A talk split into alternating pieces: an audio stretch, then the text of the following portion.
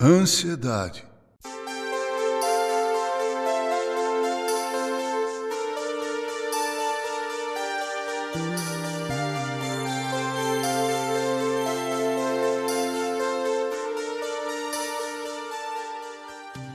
Em 1 Pedro 5,7 lemos, abre aspas, lançando sobre ele toda a nossa ansiedade, porque ele tem cuidado de nós, fecha aspas.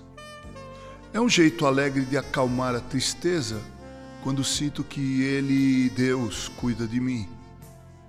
Meu irmão, minha irmã, não desonre a religião mantendo uma testa franzida de preocupação. Venha, entregue seu fardo ao Senhor.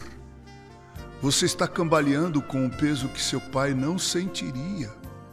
O que lhe parece um fardo pesado será, para ele, apenas um pouco de pó na balança. Nada é tão doce quanto descansar nas mãos de Deus e saber apenas a sua vontade. Ó oh, filho do sofrimento, seja paciente. Deus não lhe negou a sua providência. Ele que alimenta os pardais também lhe dará o que você precisa. Não se entregue ao desespero Tenha esperança, espere sempre. Levante os braços da fé contra o mar de problemas e sua postura deve por fim à angústia. Existe aquele que cuida de você. Seus olhos estão fixos em você. Seu coração bate piedosamente pelo seu infortúnio e sua mão onipotente trará a ajuda de que precisa.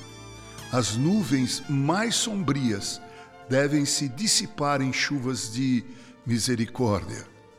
A tristeza mais profunda dará lugar à amanhã.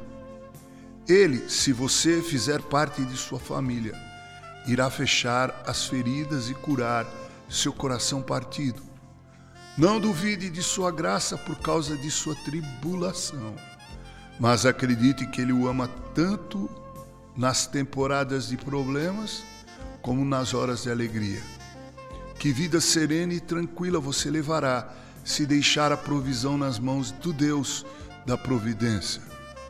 Com um pouco de azeite na botija e um punhado de farinha na panela, Elias sobreviveu à fome. Se Deus tem cuidado de você, por que precisa se preocupar também? É capaz de confiar a Ele sua alma, mas não seu corpo? O Senhor nunca se recusou a aliviar o seu fardo. Ele nunca desabou com o seu peso. Então, vem, alma. Não fique inquieta e deixe todas as suas preocupações nas mãos do Deus de toda graça. Com carinho, Reverendo Mauro Sérgio Aiello.